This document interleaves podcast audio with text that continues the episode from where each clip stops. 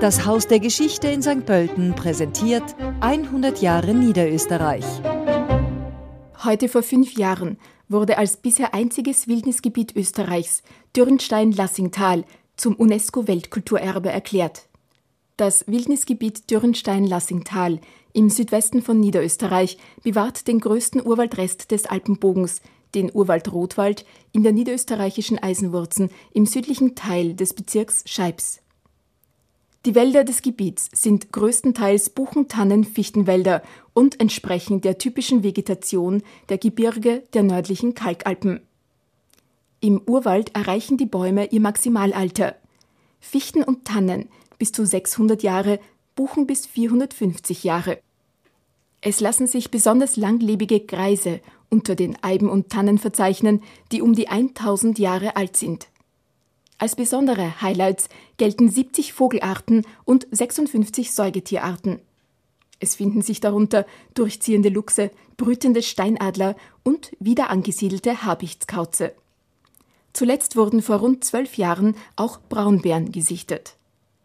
Wildnisgebiete wurden zum Schutz großer, unbeeinflusster Wildnisareale zu Forschungszwecken errichtet. Rund 90 Prozent der Fläche sind Naturzonen ohne menschlichen Eingriff. Hier wirkt die natürliche Prozessdynamik. Der Mensch ist nur Beobachter und Gast. Nach niederösterreichischem Naturschutzrecht handelt es sich hier um ein Naturschutzgebiet, das zur Gänze im Europaschutzgebiet Ötscher-Dürrenstein liegt. Namensgebend ist die höchste Erhebung, der 1878 Meter hohe Dürnstein. Um dieser Auszeichnung gerecht zu werden, hat sich das Land Niederösterreich entschlossen, gemeinsam mit privaten Unterstützern ein Weltnaturerbezentrum, das Haus der Wildnis, zu errichten. Es soll den Besucherinnen und Besuchern vermitteln, dass das Erlebnis Wildnis Dürnstein-Lassingtal in seiner Art in Österreich, in den Alpen und Westeuropa einzigartig ist. Dem Urwald nah, ursprünglich und unbändig, das Haus der Wildnis und seine Ausstellung geben dank modernster Technik einmalige Einblicke in den größten Urwald des Alpenbogens.